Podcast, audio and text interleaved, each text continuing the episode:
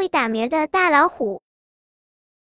老虎是动物之王，他说：“我也要像人一样有个肠子。”他想了想，又说：“对了，就叫动物部的部长吧。”虎部长脾气大，稍不高兴就欺侮别的动物，害怕他的动物隔三差五得给他送点东西，讨他喜欢。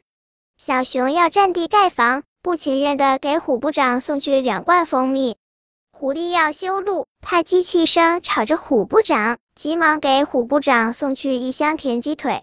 大黄狗要给小黄狗治病，得从虎部长门前过，只好背着一坛酒去孝敬虎部长。虎部长，这是名酒，您慢慢喝。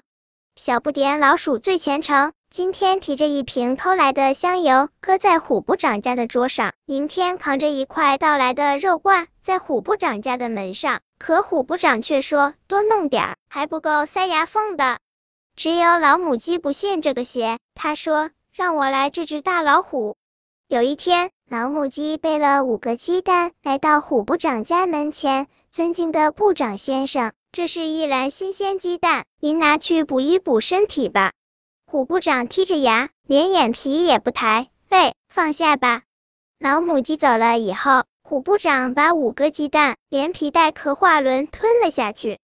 过了几天。虎部长听到自己肚鱼里有鸡在叫，喔喔喔咿咿呀，是公鸡打鸣的声音。后来，这种声音越来越大，而且是早晚不坏的打皮儿，喔喔喔一，喔喔喔。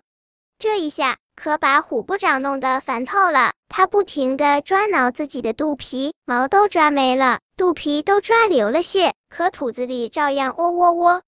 这一下，动物们可不怕虎部长了。他们只要行列，喔喔喔的叫声，就都躲起来，谁也不给虎部长送东西吃了。过了三天，虎部长饿得头昏眼花；又过了三天，虎部长走路四条腿半开了蒜；再过三天，虎部长干脆趴在地上，连说话的力气也没有了。原来，老母鸡送的鸡蛋中有一个玩具鸡下的蛋，这个蛋在虎部长肚子里又孵出一只玩具鸡。这只鸡肚子里有一节高能电池，自然就不停的打鸣了。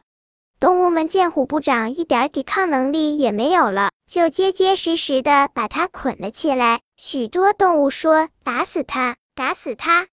大象说不，咱们把它送给人类，放到动物园去展览。于是，两只大狗熊用一根粗树枝，呵哟呵哟的抬着虎部长奔动物园去了。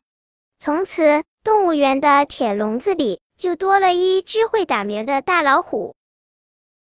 本篇故事就到这里，喜欢我的朋友可以点击屏幕上方的订阅，关注我，每日更新，不见不散。